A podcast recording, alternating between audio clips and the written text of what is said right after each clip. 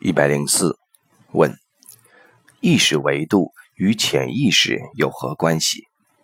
答：在三维空间的信息没有成像的部分，我们把它称之为意识。所有的呈现都是因为意识的参与而呈现。这就是在量子物理讲的量子物理实验的结果与人的实验意识相关。我们讲到《易经》中的数理解读时，已经告诉大家，第三个能量波带着人的主观意识，这个主观意识投影出来的像，就是我们看到的世界。所以，人的意识是可以在三维空间里起作用的。你说的高维意识，实际上就是潜意识。